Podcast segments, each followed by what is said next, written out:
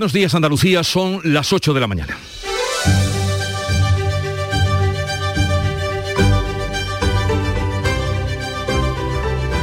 En Canal Sur Radio, La mañana de Andalucía con Jesús Vigorra.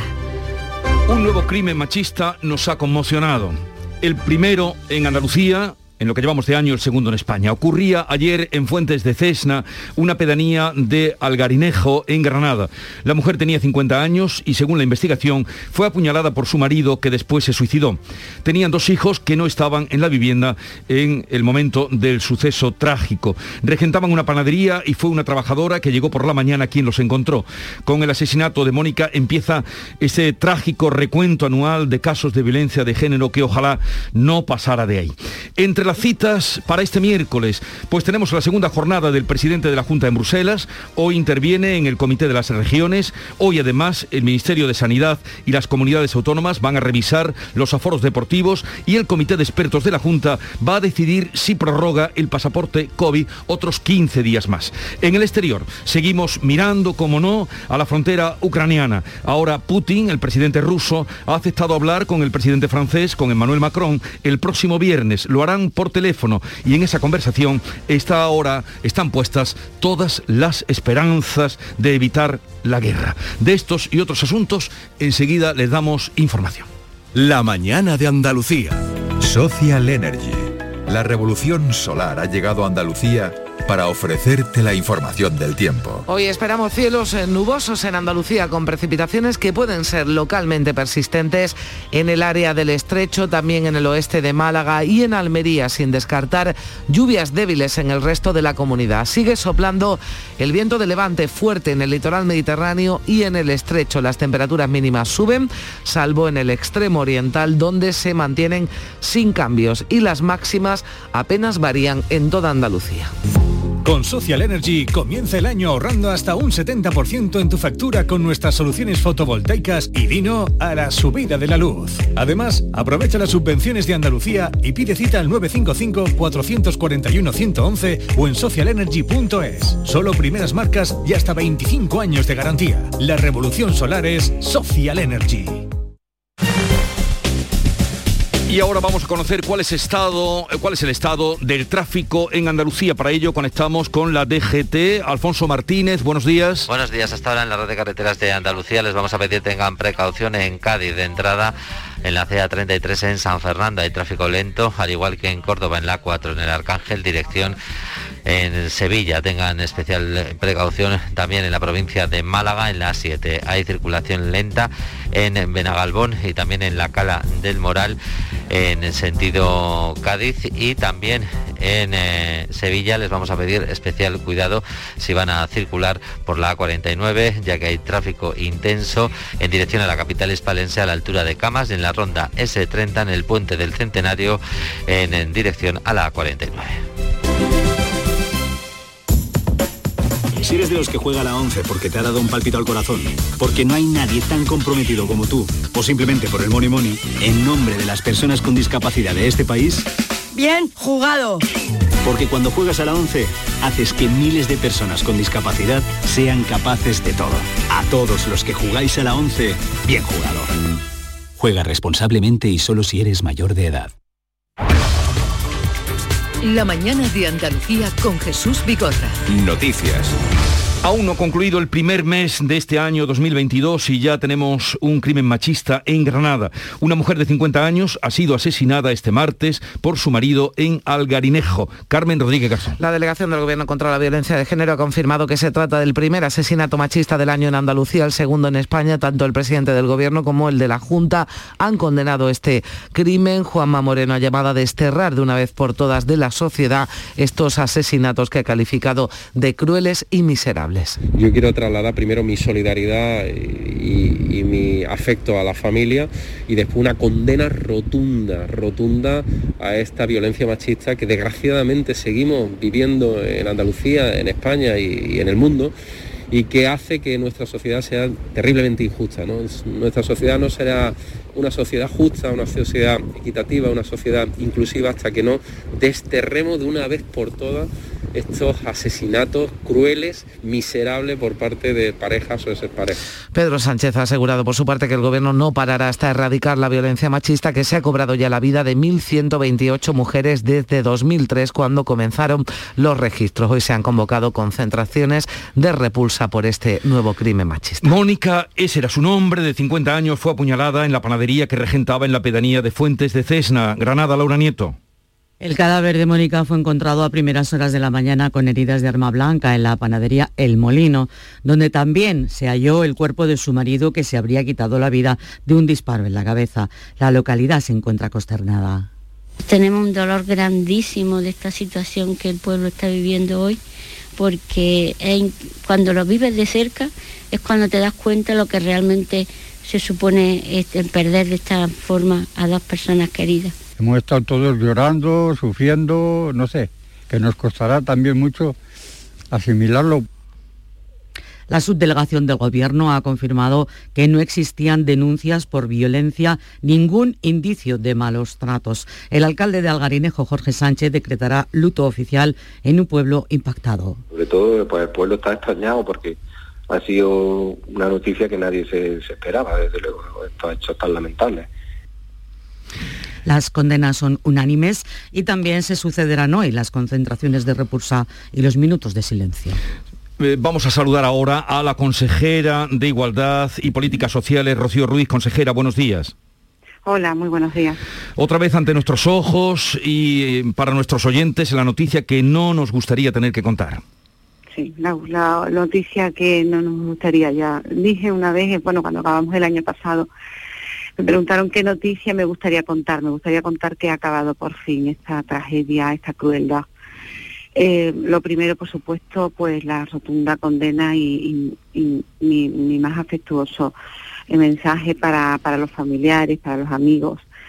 Ya, ya tenemos en marcha, bueno, ya, pusimos en marcha desde el Instituto de la Mujer todo nuestro servicio de apoyo psicológico que, que estamos atendiendo a los hijos, a los padres, de la víctima y a la hermana y también a la empleada que encontró los cuerpos.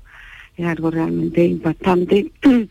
y lo decía una de las vecinas, ¿no? Que cuando uno lo ve de cerca, eh, cuando le pones rostro, cuando lo conoce, es cuando ves la dimensión de esta terrible violencia que sufrimos y que tenemos que acabar, tenemos que acabar entre todos. Pero afortunadamente cada vez hay más unidad, cada vez más eh, eh, la, las personas están más concienciadas, hay muchísima más implicación y vamos en ese camino correcto, pero ojalá, ojalá que algún día podamos decir esa noticia de que ha desaparecido totalmente de nuestra sociedad. Usted sigue insistiendo en que la consejería tiene armas, que tiene herramientas, que tiene recursos, que acudan las personas que, detectan eh, que puede haber un caso de violencia de género, pero y, hoy volverán además las muestras, los minutos de silencio, las concentraciones, ¿y qué más se puede hacer? Pues es que lo que estamos haciendo, porque cómo llegar a esa mujer. La gran pregunta es cómo llegar a una mujer que está sufriendo esa violencia y es que mm, aparece además en un entorno rural, ¿no? Bastante pequeño, pues nadie se había percatado. Es realmente, eh, parece extraordinario, pero es un hecho. Nosotros sabemos que por los datos y estadísticos que las mujeres tardan una media de 6 a 8 años en dar el paso, en denunciar, en contarlo siquiera alguien del entorno, pero es que eh, para las mujeres mayores de 60 años y en un entorno rural, pues tardan una media de 20 años. Imagínense la historia de violencia, o sea que es un hecho que es verdad que se produce y que, y nadie es consciente, por lo menos parece que no. Pero para nosotros la clave está ahí. Una mujer que vive una historia de violencia machista, durante muchísimos años está sometida a aislamiento normalmente, a, eh, a posesión, dependencia emocional es muy difícil que dé el paso sola, necesita la ayuda de todos nosotros. Pero claro, nosotros desde la Consejería del Instituto Andaluz de la Mujer tenemos muchísimos recursos, grandísimos profesionales eh, que la, podemos acompañar en, esa, en ese camino hacia una denuncia, hacia la recuperación de su vida, en su proyecto de vida nuevo, ¿no? digna y sin violencia, pero necesitamos que, que, no, que alguien dé la voz de alarma. ¿no? Entonces, por ahí siempre esa campaña que hicimos el 25N de, implicación del entorno ante cualquier indicio del entorno de la víctima, familiares, amigos, vecinos, da igual el que sea, pues necesitamos que alguien nos dé el, aviso al teléfono 900 200 999, al, al centro de información a la mujer que hay en todos los entornos rurales, siempre hay uno, asociado a los servicios sociales de los ayuntamientos estamos esperándolo con los brazos abiertos y esa es la única forma de poder llegar a ella.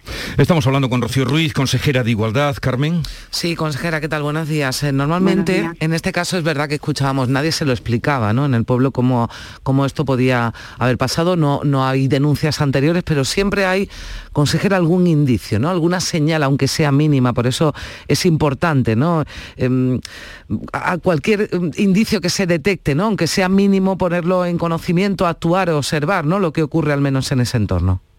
Claro, eh, es que existe. Para nosotros es muy importante, por ejemplo, eh, que las mujeres estén en contacto, que participen y estén activas en otras entidades, por ejemplo, unas asociaciones de mujeres. Para nosotros el trabajo es, muy, es fundamental en el ámbito rural, porque una mujer que participa, por ejemplo, en cualquier asociación, de cualquier actividad, da igual la que sea, pues normalmente ya cuenta, ya habla, ya las personas que la están atendiendo, que son expertas, la detectan. Para nosotros ha sido también muy importante, por ejemplo, la formación que hemos hecho para los médicos en el sistema de salud. El médico de familia eh, sabe mucho, conoce, mm, ve indicios no solamente físicos, sino también emocionales. Son mujeres que suelen padecer problemas de, de depresión, de ansiedad. Entonces, ese programa que hemos hecho con los médicos de familia, hemos detectado a más de 700 mujeres, se le ha hecho seguimiento. Es decir, se está actuando. Eh, bueno, los datos del año pasado eran eso, ¿no? Más de 127.000 mujeres, todos nuestros recursos, esas 700 mujeres del, proyecto que hicimos con salud. Eh, abrir nuestros enlaces en asociaciones de mujeres, en salud, en, empleo, pero claro, necesitamos también cualquier indicio de la sociedad, de lo que los rodea. Y yo creo que es la única forma de llegar, pero yo creo que con estas campañas de sensibilización, con estos programas de, formación, de detección, tenemos que llegar a, llegar a ellas antes de que pase esta, este mm. terrible crimen. Ese es el secreto y en eso la verdad es que estamos canalizando todos nuestros esfuerzos, energía y recursos. Bueno, y tengan presente ese teléfono que daba la consejera 900 209 999. Con 900, 200, 999. Exacto, 900 200 999. Eh, consejera Rocío Ruiz, gracias por estar con nosotros y, en fin, esperemos no tener que eh, volver a encontrarnos con usted por un asunto semejante. Un saludo y que tenga buen día. Muchísimas gracias, muy buenos días. Sigue en Bruselas, vamos con otro asunto, el presidente andaluz eh, de visita oficial. Hoy se reúne con la presidenta del Parlamento Europeo y con eurodiputados españoles del Partido Popular. Por la tarde va a intervenir en el Pleno del Comité de las Regiones. Sí, sesión en la que se va a analizar la situación de las zonas rurales de Europa. Ya este martes Juanma Moreno planteaba a, los dos, a dos vicepresidentes de la Comisión con los que se reunió que toda la agenda europea tenga un enfoque rural. Y como ya anunciara el presidente de la Junta, también ha trasladado su inquietud por la distribución de los fondos europeos por parte del Gobierno de España, pero dice que no se trata de criticar a Pedro Sánchez, sino de defender los intereses de Andalucía. Para ello ha ido a Bruselas. Yo siempre he mantenido una máxima lealtad con el Gobierno de España la voy a mantener siempre pero mi obligación como presidente de todos los andaluces es defender los intereses de 8.600.000 andaluces. Yo no vengo a defender a, al señor Sánchez, para defender al señor Sánchez ya está su propio partido, yo vengo a defender a los andaluces y Andalucía. Desde el peso de María Márquez considera que Moreno ha hecho un ridículo, hace un ridículo espantoso, dice, por su actitud anti-española en Bruselas. Nos parece una actitud antipatriota, una actitud anti-España, ir a Bruselas a criticar los fondos europeos y a criticar al gobierno de España por un reparto sectario de los fondos europeos. Hay que tener cuajo político cuando de las seis comunidades autónomas más beneficiadas en nuestro país, cuatro son del Partido Popular. La comisaria Elisa Ferreira cree que España es lo suficientemente madura como para resolver esas diferencias derivadas del reparto de los fondos. Y vamos a conectar ahora con el enviado especial de Canal Sur, que está siguiendo la visita del presidente en Bruselas, Rafa Vega. Buenos días. Buenos días. ¿Cuál es la agenda para hoy? Bueno, pues la segunda jornada de la visita de la delegación andaluza se traslada de la Comisión Europea al Parlamento. El presidente de la Junta se va a reunir allí con miembros del Grupo Popular Europeo, miembros españoles, una reunión en la que va a estar la recién nombrada presidenta del Parlamento Europeo, Roberta Metsola. Después habrá un encuentro informal con europarlamentarios de origen andaluz y ya esta tarde será esa intervención, ese momento central ante el Pleno del Comité de las Regiones donde se va a eh, debatir se va a votar el dictamen Visión a largo plazo para las zonas rurales de Europa. Eh, Juanma Moreno es ponente de ese dictamen y ayer, como estamos comentando, eh, él puso mucho énfasis, mucho hincapié en la importancia de las zonas rurales. Bueno, gracias Rafa Vega, eh, buen día en Bruselas, seguiremos informando de esta visita del presidente. La mañana de Andalucía. La vida es como un libro y cada capítulo es una nueva oportunidad de empezar de cero y vivir algo que nunca hubieras imaginado. Sea cual sea tu próximo capítulo, lo importante es que lo hagas realidad. Porque dentro de una vida y muchas vidas, ahora en Cofidis te ofrecemos un nuevo préstamo personal de hasta 60.000 euros. Entra en cofidis.es y cuenta con nosotros. Andalucía, verde, sostenible y circular. Nuevos retos medioambientales, tecnológicos, económicos y sociales con el nuevo Proyecto de Ley de Economía Circular de Andalucía. Únete a la Revolución Verde. Consejería de Agricultura, Ganadería, Pesca y Desarrollo Sostenible. Junta de Andalucía. En cofidis.es puedes solicitar cómodamente hasta 60.000 euros, 100% online y sin cambiar de banco. Cofidis, cuenta con nosotros. La mañana de Andalucía con Jesús Bigorra. Noticias. Eh, vamos ahora con el seguimiento de la pandemia, nuevos cambios en el protocolo de vacunación. Ahora los infectados con pauta completa deberán esperar cinco meses para la dosis de refuerzo. Lo deberá ratificar hoy el Consejo Interterritorial de Salud, lo decidía este martes la Comisión de Salud Pública, que entiende que ahora no es necesario que los contagiados vacunados con dos dosis reciban a las cuatro semanas la tercera, porque cuentan con suficiente inmunidad. Además, también cambio para los niños, los menores de 5 a 11 años que se hayan contagiado y aún no se hayan vacunado van a recibir una única dosis a las ocho semanas de superar la infección. Si se detecta la enfermedad después de haber recibido la primera dosis, la segunda se administrará dos meses después. El gobierno andaluz va a plantear en la reunión de hoy de la interterritorial el uso obligatorio de la mascarilla FFP2 en determinados espacios como residencias o transporte público. También hoy se reúne el comité de expertos de la Junta que va a solicitar previsiblemente la prórroga del pasaporte COVID para hostelería, residencias y hospitales hasta el 15 de febrero. El consejero de Salud ha defendido la utilidad de ese pasaporte COVID en primer lugar para recordarnos que estamos en pandemia y para garantizar también que residencias, hospitales y bares y restaurantes son lugares seguros o tienen máxima seguridad ante el COVID. Además sirve de acicate para que se vacunen los reticentes. 150.000 lo han hecho en las últimas semanas. El certificado COVID es una forma de aseverar, primero, acordarnos de que estamos en pandemia. Segundo, garantizar donde eh, tanto en residencias, en hospitales, en restauraciones, en ocio nocturno, que son seguros, o mantener máxima seguridad. Y tercero, un acicate para aquellos reticentes a vacunación, que me ocupan el 70% de la UCI. Pero no se prevén otras medidas, pese a que Andalucía registraba este martes la mayor cifra diaria de ingresos hospitalarios y de fallecidos en la sexta ola. 273 nuevos pacientes y 39 fallecidos. Los contagios, eso sí, siguen a la baja. La tasa de incidencia está ya en 1.316 casos. Jesús Aguirre confía en que al final de esta sexta ola se alcance al final de febrero y se pueda celebrar con normalidad la Semana Santa. Eso es lo que queremos todos. Javier Frutos, presidente de la Federación de Empresarios de Hostelería en Andalucía. Buenos días. ¿Qué tal? Buenos días. Ustedes mm, lo han pedido, son partidarios de que se prorrogue el pasaporte COVID para entrar en sus establecimientos. Bueno, está claro que el contexto cuando, cuando se solicitó no es el mismo que, hay ahora, pero bueno, sí es verdad que en principio parece ser que la Junta va a seguir la misma línea que tenía, que tenía anteriormente. Nosotros, como dijimos y hemos dicho siempre, para nosotros era el mal menor, sobre todo porque, bueno, eh, no queríamos que, se nos restringieran ni aforos ni, ni horarios, y eso se ha conseguido. Sí es verdad, como decía, que el contexto ha cambiado, parece que la ola se, se va doblegando y lo que, bueno, sí se debería plantear cuanto antes, pues fue la eliminación de este pasaporte COVID. Entendemos que ahora mismo tenemos que tener esas precauciones, pero bueno, sí es verdad que debemos ya ir mirando cómo están con otras comunidades de, mm ir acabando con, este pasaporte COVID y, llegar a la normalidad lo antes posible. en principio ustedes entiendo que estarían por la prórroga, pero ¿lo están pidiendo? ¿Le consta a usted que se está pidiendo el pasaporte?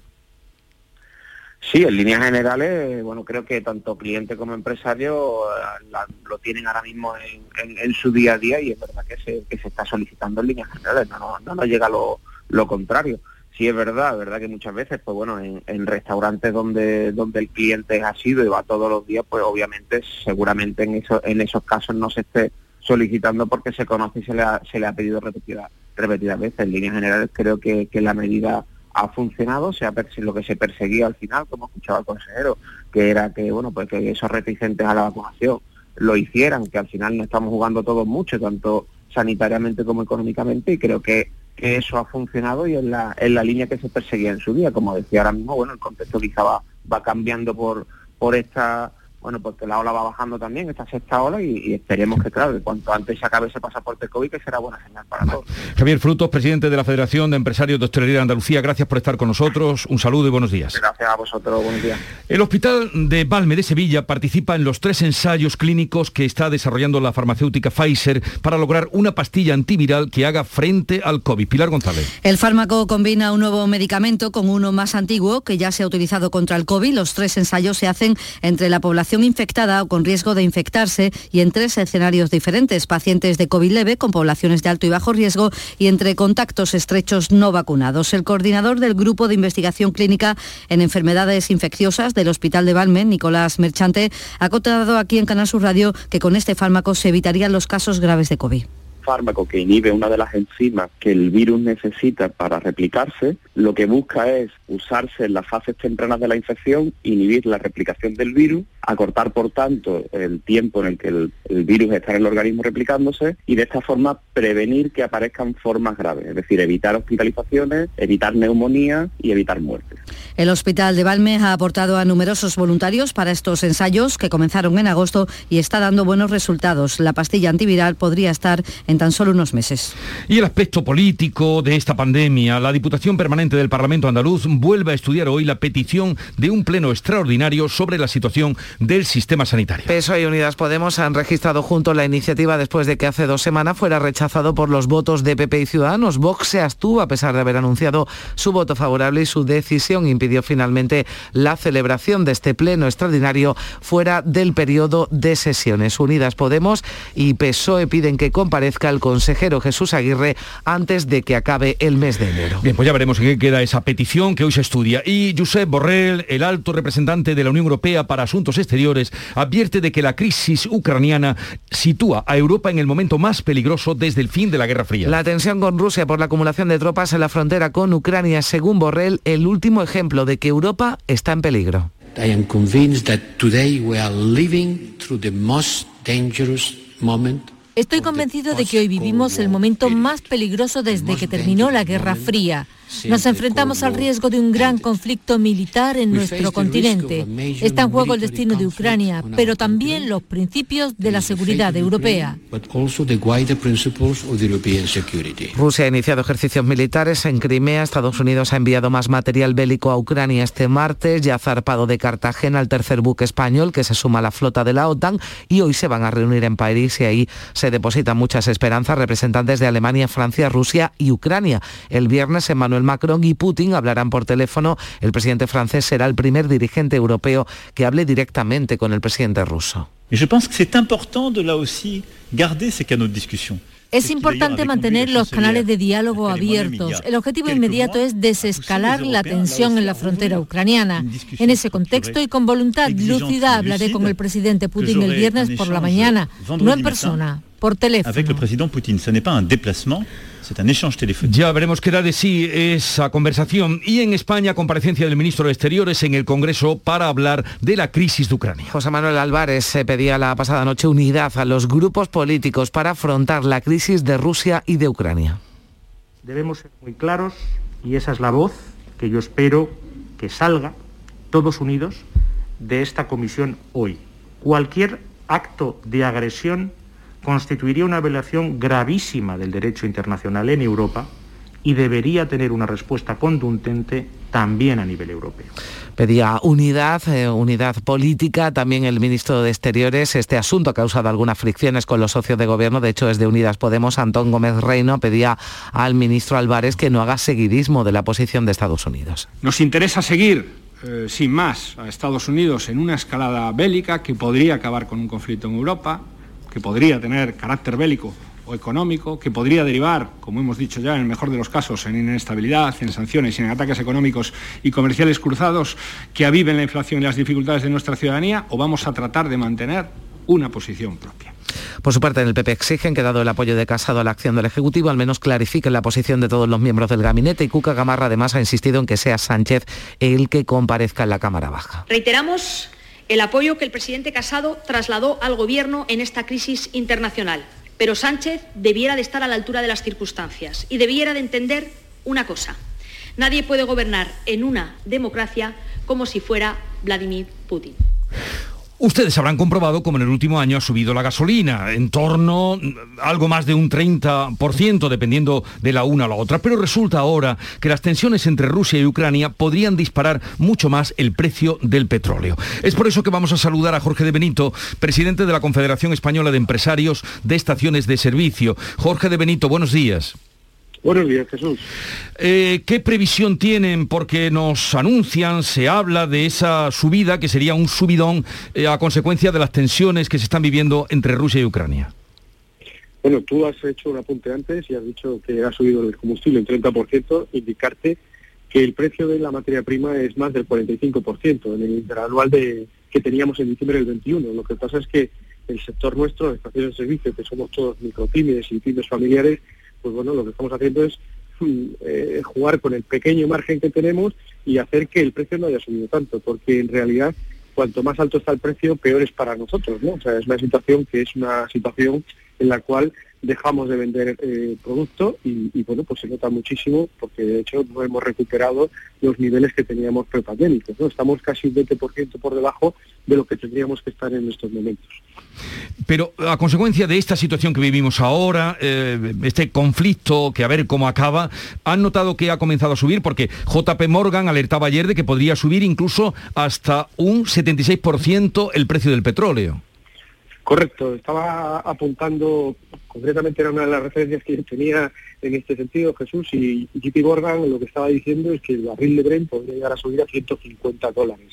Hay que tener en cuenta que este conflicto que está sucediendo en Ucrania está sucediendo entre el primer productor mundial, que es Estados Unidos, y el tercer productor mundial, que es Rusia. Entonces, si los, los principales productores eh, mundiales, eh, uno hace 15 millones de barriles al, día de petróleo y el otro entre 10 y 12, si esto se enzarzan en una, escalada bélica, pues lógicamente esto va a suponer un balapalo para, para, para el mercado y lógicamente va a subir y se habla de esos, de esos niveles que sería casi duplicar lo que, lo que en estos momentos estamos. ¿no? Ayer me parece que cotizaba el barril a 87 y estamos hablando de, de subir de 87 a 150 en expectativas. Aquí siempre estamos hablando, Jesús, de mercados de futuro, con lo cual hmm. esto eh, que tenga una una, varita mágica o una bola de cristal, pues bueno, pues igual sí nos puede decir algo, pero si no, es más complicado. Bueno, estaremos atentos. Gracias por atendernos, Javier Frutos, presidente de la Federación de Empresarios de Hostelería de Andalucía. Jorge de Benito. Jorge de Benito, perdón, perdón, Jorge de Benito. Tenía aquí el nombre del que he entrevistado antes y me he confundido. Perdón usted. Señor de Benito. Hasta la próxima, que seguiremos contactando con usted. Eh, vamos a otro asunto. Los letrados de la Administración de Justicia, antiguos secretarios judiciales, están convocados hoy a una huelga. Sí, tenganlo en cuenta porque la protesta va a parar parte de los juzgados de todo el país. espera un seguimiento masivo por parte de este colectivo. Ya en la Audiencia Nacional hay dos eh, juicios que podrían quedar afectados, el del caso Púnica y del caso Tanden. Hablamos de 4.300 secretarios judiciales en toda España, 800 en toda Andalucía, que lo que están reclamando es una equiparación salarial con jueces y fiscales, un complemento de 190 euros. Tienen nuevas competencias, más trabajo y por ello reivindican representación propia para poder defender sus intereses ante el Ministerio de Justicia. Es una huelga novedosa que cuenta con servicios mínimos en los juzgados de guardia o causas con preso. Los juicios y otros actos judiciales se verán afectados por los ciudadanos. Y el Consejo de Ministros ha aprobado la creación de una comisión nacional para impulsar la Expo 2027 de Málaga. España compite con Estados Unidos, eh, con Tailandia, con Belgrado, que se ha convertido este martes en la tercera candidata para albergar una Expo internacional en 27 o el 28. El alcalde de Málaga, Francisco de la Torre, resta importancia que el gobierno apure la presentación de su carta hasta última hora. Eh, lo mismo da el plazo hace un mes que ahora, ¿no? Tiene el mismo valor, ¿no? Eh, fíjese que las otras ciudades que se puedan presentar eh, también está aún sin haber presentado. Pero el plazo es el mismo para todos, porque son seis meses desde que se presentó la primera, ¿no? El estado de Minnesota presentaba una ciudad. Eh, y eso era en 28 de julio, que recordar del año pasado, el 28 de enero, es el límite del plazo. Bueno, pues sigamos así a las ocho y media. A la vuelta, ahora tiempo para la información local. Hablaremos con África Mateo, Antonio Suárez Candilejo y Alberto García Reyes en Tertulia de Actualidad.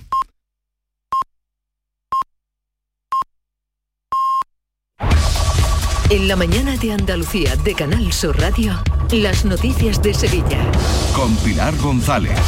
Hola, buenos días. Un incendio en el cuadro de contadores de un edificio de San Juan de Aznar Farache, en la avenida de Palomares, ha obligado al desalojo de 13 personas. A esta hora el tráfico es intenso en la entrada por la avenida Juan Pablo II de la capital y también en la ronda urbana norte en ambos sentidos a la altura de San Lázaro. Hoy tenemos el cielo con nubes sin descartar alguna lluvia débil y ocasional, viento del este y las máximas previstas son de 16 grados en Écija y 17 en Sevilla y en Morón, 18 en Lebrija. A esta hora 11 grados en la capital. Automóviles Berrocar, más de mil coches de todas las marcas y modelos. La mejor garantía del mercado. Inmejorable financiación. Sin sorpresas de última hora y con total transparencia para que la compra de tu nuevo coche sea una decisión inteligente. 50 concesionarios Berrocar y más de 700 talleres concertados en territorio nacional. Entrega a domicilio totalmente gratis. GrupoBerrocar.com Thank you. El miércoles 26 de enero os esperamos en el auditorio Nissan Cartuja de Sevilla a las 7 de la tarde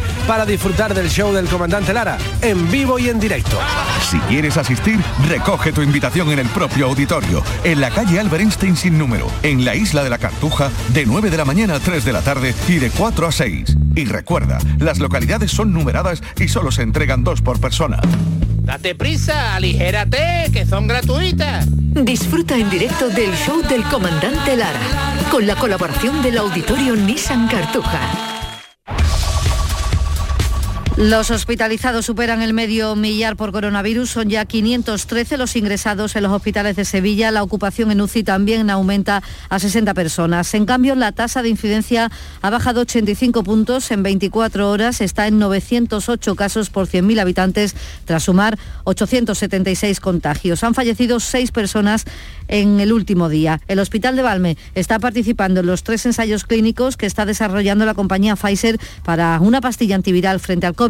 Combina un nuevo medicamento con otro que ya se ha utilizado. El coordinador del Grupo de Investigación Clínica de Enfermedades Infecciosas, Nicolás Merchante, ha contado aquí en Canal Sur Radio que este fármaco se podrá utilizar en unos meses y con él se evitarán casos graves. El ensayo fundamentalmente lo que ha demostrado es que en pacientes que pese a que están vacunados podríamos definir que son pacientes de alto riesgo, bien porque tengan una edad mayor o porque tengan presencia de otras enfermedades, podría ser beneficioso darle una medida adicional en las fases iniciales para intentar bajar al, al mínimo el riesgo de que tengan una forma que requiera un ingreso. Ante la próxima Semana Santa, el consejero de Salud, Jesús Aguirre, espera que se pueda celebrar con normalidad y lo ha dicho con estas palabras. Yo espero eh, la salida de la borriquita, la primera chicotada la yo.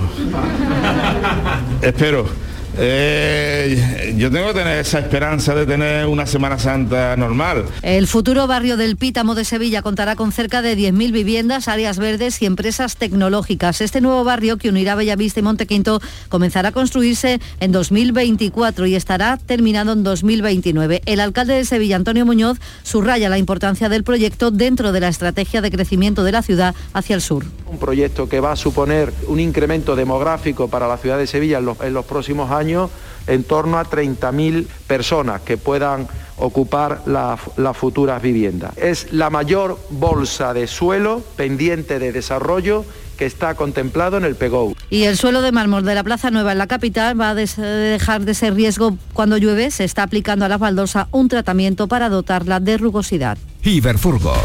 El alquiler de furgonetas con una nueva y variada flota de vehículos industriales en Sevilla les ofrece la información deportiva. Nuria Gaciño, buenos días. Buenos días. Protagonista hoy en el Sevilla Martial, que será presentado como nuevo jugador del conjunto de Nervión a la una de la tarde. El jugador francés procedente del Manchester United llegaba ayer a la ciudad hispalense para firmar hasta final de temporada en calidad de cedido sin derecho a compra. Mañana que el equipo vuelva al trabajo podrá entrenarse por primera vez con sus nuevos compañeros. Mientras en el Betis se confía en que Guido, que está pasando cuarentena, pueda reincorporarse con el grupo el próximo lunes para estar en condiciones de afrontar el jueves 3 de febrero el choque copero de cuartos de final en Anoeta. ¡Guau! ¡Vaya furgoneta! La he alquilado en Iberfurgo. Está súper nueva. No parece de alquiler. Ya, en Iberfurgo disponen de una flota en perfecto estado y te ofrecen presupuestos a medida. En Iberfurgo somos expertos en alquiler de furgonetas de carga, pasajeros y carrozados. Visítanos en iberfurgo.com o en Sevilla en el Polígono Industrial Parsi. A esta hora tenemos 4 grados en Alanís, 6 en Badolatosa, 8 en Coripe, 11 en Sevilla.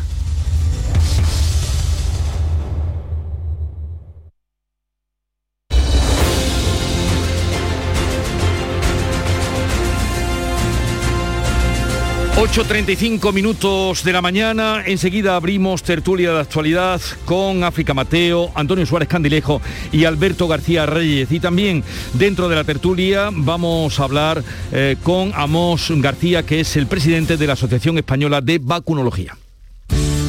Buenos días. En el sorteo del cupón diario celebrado ayer, el número premiado ha sido 91.966 91966.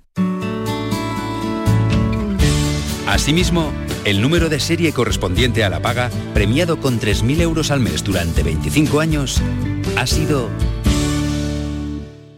39039.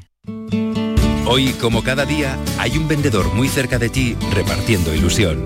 Disfruta del día y recuerda, con los sorteos de la 11, la ilusión se cumple. En Canal Sur Radio, por tu salud, responde siempre a tus dudas. Hoy hablamos de la esclerosis múltiple, una enfermedad autoinmune que cada día tiene más prevalencia. ¿Es cierto que podría tener alguna relación con la llamada enfermedad del beso? Esta tarde en el programa actualizamos los datos, hablamos con pacientes y vuestras dudas y consultas a los mejores especialistas en directo. Envíanos tus consultas desde ya en una nota de voz al 616-135-135. 616-135-135. Por tu salud.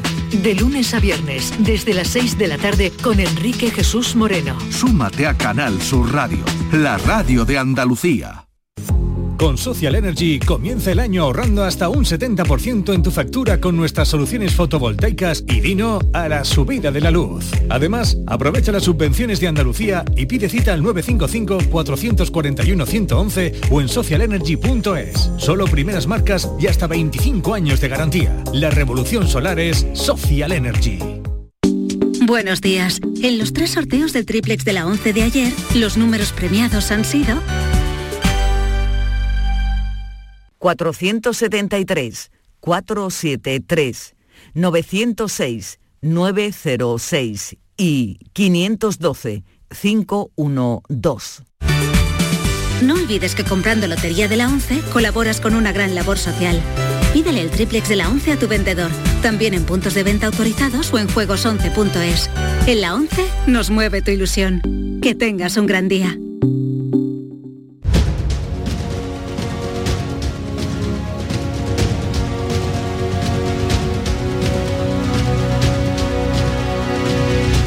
En Canal Sur Radio, La mañana de Andalucía con Jesús Vigorra. Y hoy también con África Mateo, delegada del Ideal en el Ejido Almeriense. Buenos días, África. Hola, buenos días. Yo sé que está ahí y enseguida podremos saludarla. Antonio Suárez Candilejo de Huelva Hoy, también director de Teleonuba. Antonio, buenos días. Eh, ¿Qué tal? Buenos días, aquí estamos. ¿Qué tal por Huelva? Pues por Huelva bien, con fresquito y bien, bien, bien. De lluvia nada, ¿verdad? De lluvia lamentablemente nada. El otro día nos cogió un chaparrón por sorpresa, pero fue cuestión de minutos y, y de lluvia nada. Ojalá y, en fin, cambien los pronósticos meteorológicos y tengamos lluvia porque el campo está seco, no, lo, lo siguiente. Y Alberto García Reyes, junto a la dirección de ABC. Buenos días, Alberto. Muy buenos días, ¿qué tal? Eh, ya sé que aquí no llueve, porque no te voy a preguntar, ya sé que aquí no llueve.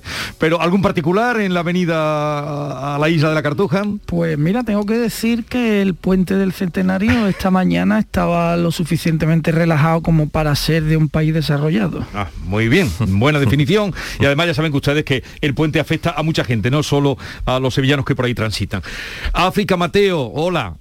Buenos días. Ya sé que estabas ahí, ¿eh? que no quede, porque...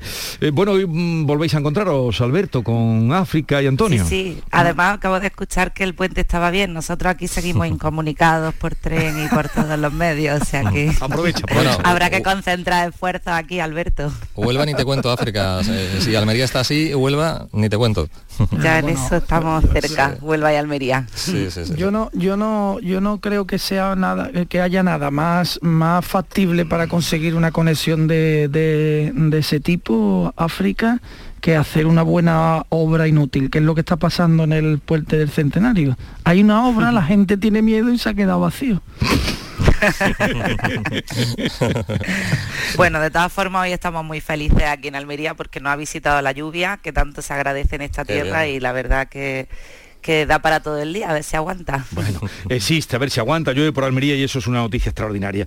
Vamos a hablar de muchas cosas eh, con vosotros, pero eh, otra vez tenemos ante el panorama informativo, en los medios, en las portadas de los periódicos, este crimen machista, el primero que ocurre este año es que ocupa todos los estratos sociales y la geografía. En un pequeño pueblo donde la vida pues es tranquila y llevadera, este eh, crimen que saltaba ayer. Primero en Andalucía, segundo en España. A mí me produce mucho dolor, eh, sobra decirlo. Yo no sé si la sociedad se puede implicar aún más. Yo creo que estamos eh, bastante implicados en la lucha, en la concienciación contra, contra esta lacra. Pero a mí lo que en este caso me llama la atención, no sé a vosotros, es que mm, parece que no había denuncia de, por medio eh, de, la víctima. Y en muchos casos mm, es así, no hay denuncia. Yo no sé si habría que facilitar, estimular, garantizar de alguna forma la seguridad de la denunciante, porque imagino que muchas eh, mujeres víctimas de, esta lacra no denuncian por, por temor a ellas, por temor a los hijos. Y yo no sé, si hubiera más denuncias, a lo mejor eh, podrían evitarse muchos casos de, este tipo, como el, tristemente eh, registrado en las últimas horas en, Granada, ¿no? Eso por supuesto, desconozco de todas formas los detalles del caso, no sé si hay casos también en los que no se producen denuncias previas porque eh, cuando se produce el asesinato es la primera vez hmm. que, que, hay agresión. ¿no? Eh, en todo caso, ni la primera, ni la quinta, ni la, ni la, ni la octava eh, tienen el más mínimo pase, eh, tengan la gravedad que tengan. Es decir, hay muchas agresiones que no llegan al nivel de, del asesinato, pero para mí son tan graves, ¿no? Porque son, forman parte de un caldo de cultivo, de una incultura que yo diría que es hasta atávica en muchas zonas de, España todavía, o en toda España, eh, que hay que ir erradicando en mi opinión, con mucha y muy buena educación, que es el primer, la base de todo, ¿no? Para, para, acabar con esta, eh, con esta lacra del machismo, de la superioridad eh, que el hombre quiere ejercer sobre, sobre la mujer en el ámbito doméstico o no doméstico, ¿no? Hay muchos machismos. Yo creo que esto se combate principalmente con educación y esa, esa asignatura eh, mira que se han hecho campañas y medidas contra la violencia machista, pero la asignatura de la educación todavía no la tenemos bien desarrollada. Sí, no solo eso, eh, hay quien cuestiona estas cosas y, lo que y lo que ha pasado pone otra vez de manifiesto que no se puede eh, cuestionar y que esto tiene que seguir siendo una lucha desde todos los ámbitos porque porque no se puede permitir y porque sigue existiendo la violencia machista. La primera víctima, ojalá fuese la última, pero las estadísticas de los últimos años nos dicen lo contrario. Bueno, hablábamos con la consejera que una vez más decía que, hay recursos, que la consejería tiene recursos, que hay eh, herramientas, las denuncias no llegan todas, sí aumentan, Antonio, porque van aumentando cada año las denuncias. Pero ¿qué hace, qué hace nuestra pero sociedad? Fíjate, fíjate, Jesús, que yo pongo otra vez el foco en una preocupación que tengo desde hace tiempo los que tenemos hijos en, en edades ya adolescentes, preadolescentes.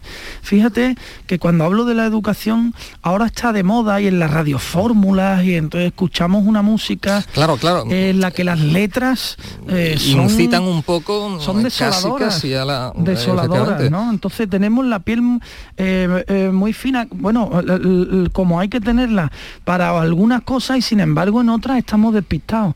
Y yo creo que eso, eso es un tema a vigilar, a controlar. Y las redes sociales, lo que, lo que vemos, lo que, lo que leemos en las redes sociales a veces deja bastante que desear. Y, como bien dice Alberto, esa música, esas letras que nos eh, producen cierta gracieta, entre comillas, al principio, pero eso está creando, en fin, eh, un clima eh, que, yo creo que hay que vigilar, ¿no? Y la educación es fundamental, como bien dice Alberto, pero desde edades muy tempranas. Venimos de donde venimos de una cultura, en fin, una asignatura pendiente evidentemente, y esto nos va a costar trabajo salir de esta situación, pero yo creo que la cultura, evidentemente, es fundamental en este caso.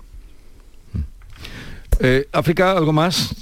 Bueno, es que en esto estamos todos, todos de acuerdo. Al final, lo que ha dicho Alberto es muy interesante. No nos damos cuenta, además, los niños más pequeños y las niñas, sobre todo, son las que más tararean estas canciones que, dejan a la mujer por debajo del subsuelo. O sea, Que llevan esa, agresividad y, luego las imágenes de los vídeos también, que a veces, pero es verdad que ahí transigimos o no llama tanto la atención. los dejamos pasar y hay niños que se aprenden esas letras como papagayos y las van cantando, pero tú sabes lo que estás diciendo. Y estamos normalizando, claro. Eso se normaliza, se trivializa y eso es lo que no puede ser. Eh, ¿Tenéis puestos todos en qué, la pauta completa para poder salir a viajar? de la vacuna o en qué situación estáis? A mí me queda la tercera dosis. la tercera. Pero tú pasaste el COVID. Pasé el COVID, pero ya mismo me toca. Ya eh, estaba ahí pendiente de... No, ya mismo no, porque si te toca la tercera la cosa ha cambiado. No, no, mm, lo pasé, meses, lo pasé hace cinco meses. Ah, cinco meses, bien, bien. Entonces, Yo me la, he puesto, me la he puesto este fin de semana y nada, he vivido un poco, me acordé de Marqués Perales porque he vivido un poco el Via Crucis que vivimos todos en medio del pequeño caos que hay ahora. Eh, fui a un sitio, fui a uno de los lugares que hay aquí en elegido eh, a un centro de vacunación y bueno, pues resulta fui el sábado para aprovechar el fin de semana y no perder mucho tiempo y el sábado no vacunaban porque era día de hacer PCR porque tenían colapso de PCR y nada, me tuve que ir a otro centro en Roquetas, eh, cero señalizaciones, eso sí que además lo he, porque ya me he paseado por todo, ya por ver un poco por esa el espíritu que tenemos todos. Sí, y, la verdad que eh, deberían de arreglar las señalizaciones porque todos todo llegábamos al espacio, por ejemplo en Roquetas era la Plaza de Toros, pero la Plaza de Toros es grande, siempre se ha dicho cuando algo es grande que es como una plaza de toros, y no había ni una sola señal de dónde estaba eh, el punto de vacunación. Entonces nada, pues te recorres la plaza de Toro entera hasta que lo encuentras. Y en el ejido que en el estadio de Santo Domingo, pues igual, no hay una sola señal. La gente entraba al estadio, a la grada, tal, buscando y al final era por la parte de atrás en una de, de las entradas. Pero bueno, pues nada, si se pues puede señalizar, pues mejor. Yo me puse la tercera hace un par de semanas, me sentó como un tiro, eh, pero facilidad al máximo. o sea, a mi salud sí me respondió al segundo intento, o sea que yo eh, eh, perfectamente, vamos. Cuenta todo el mundo, por lo menos la gente que yo conozco de cerca, que la tercera es... A mí me, produjo, me provocó fiebre incluso, un día y medio hecho polvo, como se suele decir, y perdón por la expresión, pero, pero bueno, ahí está la tercera dosis que yo creo que es fundamental, que hay que ponérsela. Pero lo pasas con esa tranquilidad de, que, de que sabes que ya está mucho más protegido. Yo también he tenido un día y medio malo, pero merece la pena porque... Apliquemos aquí el refrán de que para presumir hay que sufrir. Efectivamente. Bien, en un momento hablaremos con eh, Amos García, que es el presidente de la Asociación Española de Vacunología, porque hay una cosa ahí que, que tiene que explicarnos, a ver si somos capaces de entenderlo. De pronto, eh, de ayer a hoy, se ha pasado de eh, la persona que haya tenido eh, el coronavirus tendría que esperar cuatro semanas para vacunarse. Eso era lo que regía hasta ahora. Y a partir de ahora tendrá que esperar cinco meses. Eh, claro, ese cambio esa mm, es un poco incomprensible, ¿no? Para los que... Yo no lo, no lo veo tan incomprensible. A ver, entiendo que estamos en una situación completamente nueva para todo el mundo y que estamos mucho trabajando mucho en el, con el espíritu de la prueba y error, ¿no? para ver cómo nos ajustamos. La pandemia es completamente desconocida todavía, el virus es completamente desconocido todavía en muchos de sus términos por los científicos, por los, por los especialistas. Eh, mm, las medidas que se toman se toman, yo creo que con, con, bastante sensatez y serenidad, buscando lo mejor para, para la comunidad. Eh, una vez que se prueba y se ven los resultados, pues se, se ajusta. Eh, yo quiero pensar que es así nada más, ¿no? Porque claro, tampoco me gustaría a mí estar en el papel de esta gente, ¿eh? Oh. Pero un poco Yo raro solo sé es. que no sé nada. Después de todo lo que va sucediendo, llega un momento en el que en el que escuchas tantas opiniones contrarias de tantos expertos y piensas, bueno, pues yo soy la que menos sabe, porque desde luego que no somos ningún periodista de los que estamos aquí, somos expertos en, en coronavirus, pero llega un momento que dices, ¿a quién le hago caso de todo lo que van contando? Pero en cualquier caso yo creo que es justificable la, eh, cierta eh, la improvisación a veces, porque como bien decía Alberto, estamos en una situación inédita, una situación nueva. Eh, no- vamos conociendo un poco más al virus, pero la pandemia en cualquier caso mm, eh, nos trae a veces algunas eh, sorpresas y yo creo que es entendible la, la actitud de, lo- de los expertos y de las administraciones, ¿no? Por eso vamos a llamar a un experto y creo que nos va a atender en un momento. Pero antes de nada, hoy también es- posiblemente se prorrogue el, la obligación del certificado COVID para residencias mayores, hostelería. Eh, ¿Os lo piden? Pues yo le, acabo de hablar con el presidente de los hosteleros en Andalucía y se pide, él dice, os piden el pasaporte. A mí me lo han pedido un par de veces, pero solo un par de veces y suelo frecuentar bares, ¿no?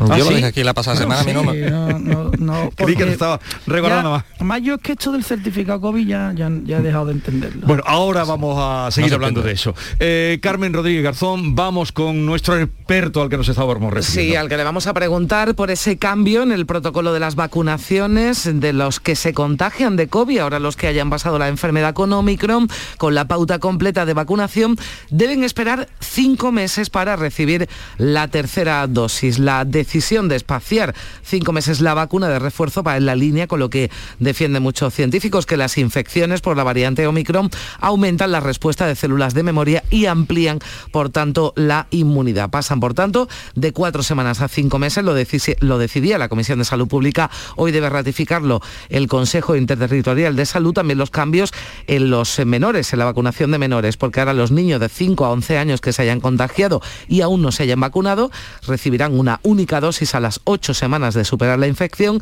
Si la enfermedad se detecta después de la primera dosis, la segunda se administrará dos meses después. Amos García es el presidente de la Asociación Española de Vacunología. Señor Amos García, buenos días. Muy buenos días, Jesús. Como siempre, un placer estar con ustedes. Igualmente por nuestra parte. A ver, explíquenos usted para que lo entendamos, por qué de un día para otro se cambia el protocolo y se pasa de cuatro semanas eh, para la- recibir la tercera inyección, si se ha tenido el COVID, a cinco meses, como con toda probabilidad eh, se va a aprobar hoy. Sí, mira, Jesús, si me permite, te intento contestar con una triple reflexión que me produce esta situación. La primera es que los cambios, eh, cuando los antecedentes de la indicación están tan recientes de una indicación diferente, los cambios tienen que ser perfectamente explicados, antes incluso de ponerse sobre la mesa, porque tenemos a una ciudadanía cansada, eh, hastiada de, de- todo el proceso de la pandemia, que ante estos aparentes vaivenes, que no lo son, pero aparentes vaivenes, pues va a crear todavía más, más eh, ansiedad en la misma.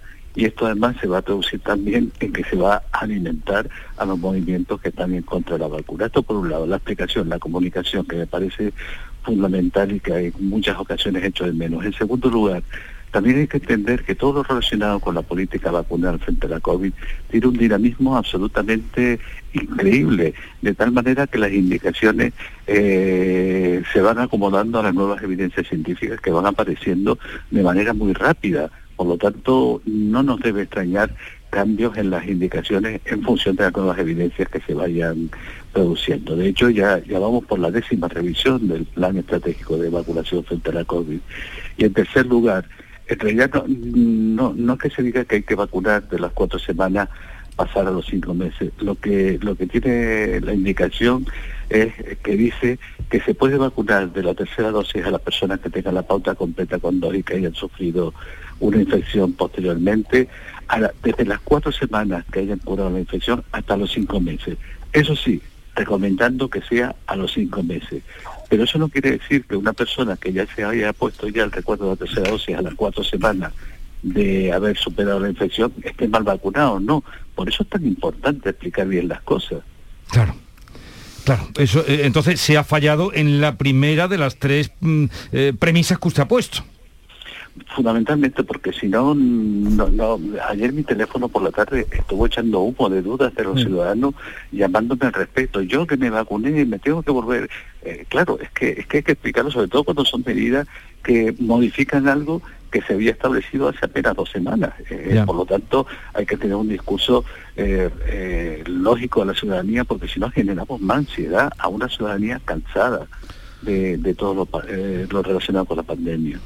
Eh, sí, Amos, ¿qué tal? Mm, Buenos días. A mí me gustaría mm, preguntarle, claro, si lo ideal sería, porque el otro día hablábamos de un test, por ejemplo, un test cutáneo, ¿no? Que, que- estaban poniendo en marcha una iniciativa, además, en un hospital de, su tierra, de Canarias, que detectaba el nivel de inmunidad, porque quizás con esto de la vacuna, la dosis de refuerzo, ni todo el mundo quizás necesite la tercera, ni a las cuatro, ni a los eh, cinco meses, eh, ni todo el mundo la necesite tan pronto, ¿no? Habría que, habría que valorar, ¿no? Seguramente si tuviéramos los mecanismos para ello, qué nivel de inmunidad tenemos cada uno. Sí, lo, lo que ocurre es que cuando hay una indicación vacunal que es poblacional, no individual, es decir, afecta a toda la población, hacer un perfil previo de toda la población es muy complicado.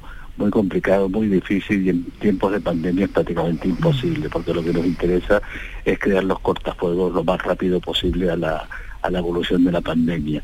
Desde una perspectiva individual sí que puede tener sentido, pero cuando la indicación es poblacional, ya, ya eso sí que crea un conflicto al, al- al sistema sanitario. Pero no hay ningún problema, ¿no? Usted decía, por ejemplo, si alguien se ha puesto la tercera dosis ahora a las cuatro semanas de haber superado la enfermedad. No hay ningún problema, ¿no? No, no, no puede haber una sobredosis de anticuerpos.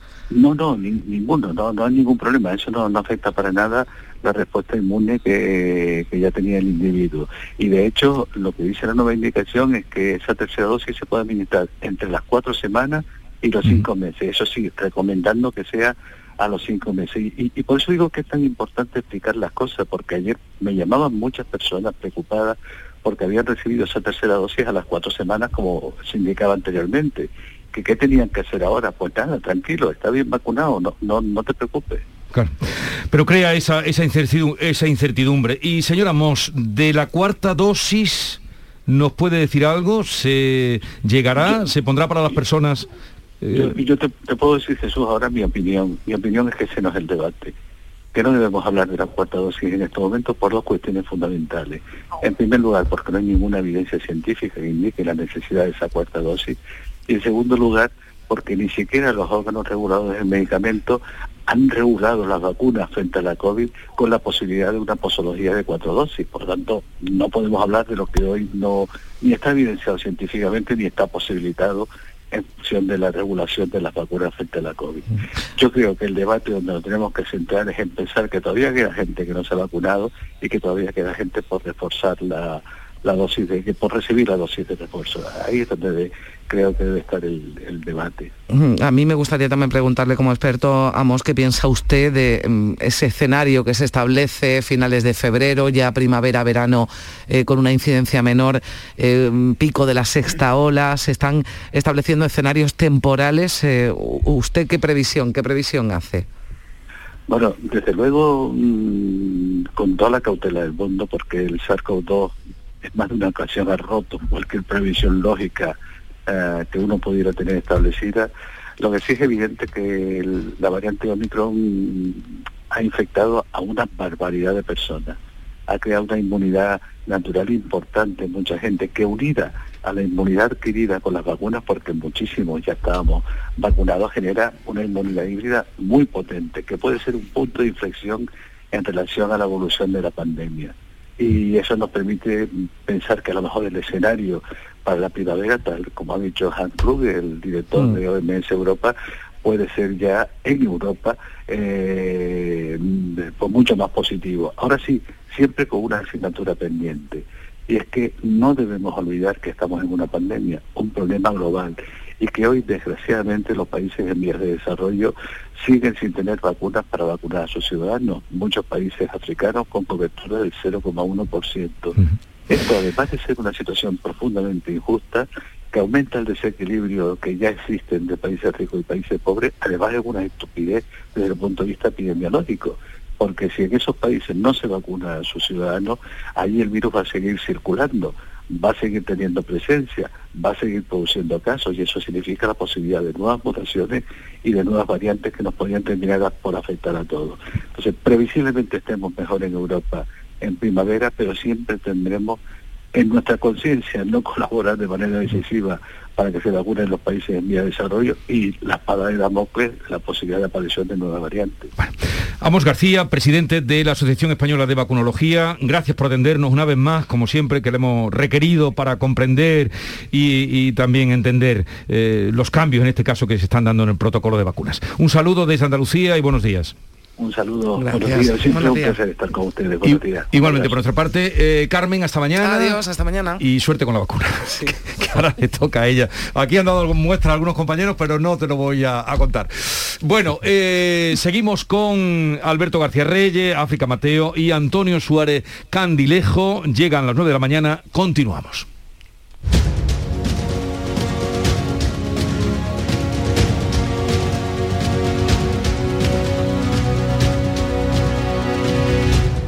La mañana de Andalucía con Jesús Vigorra.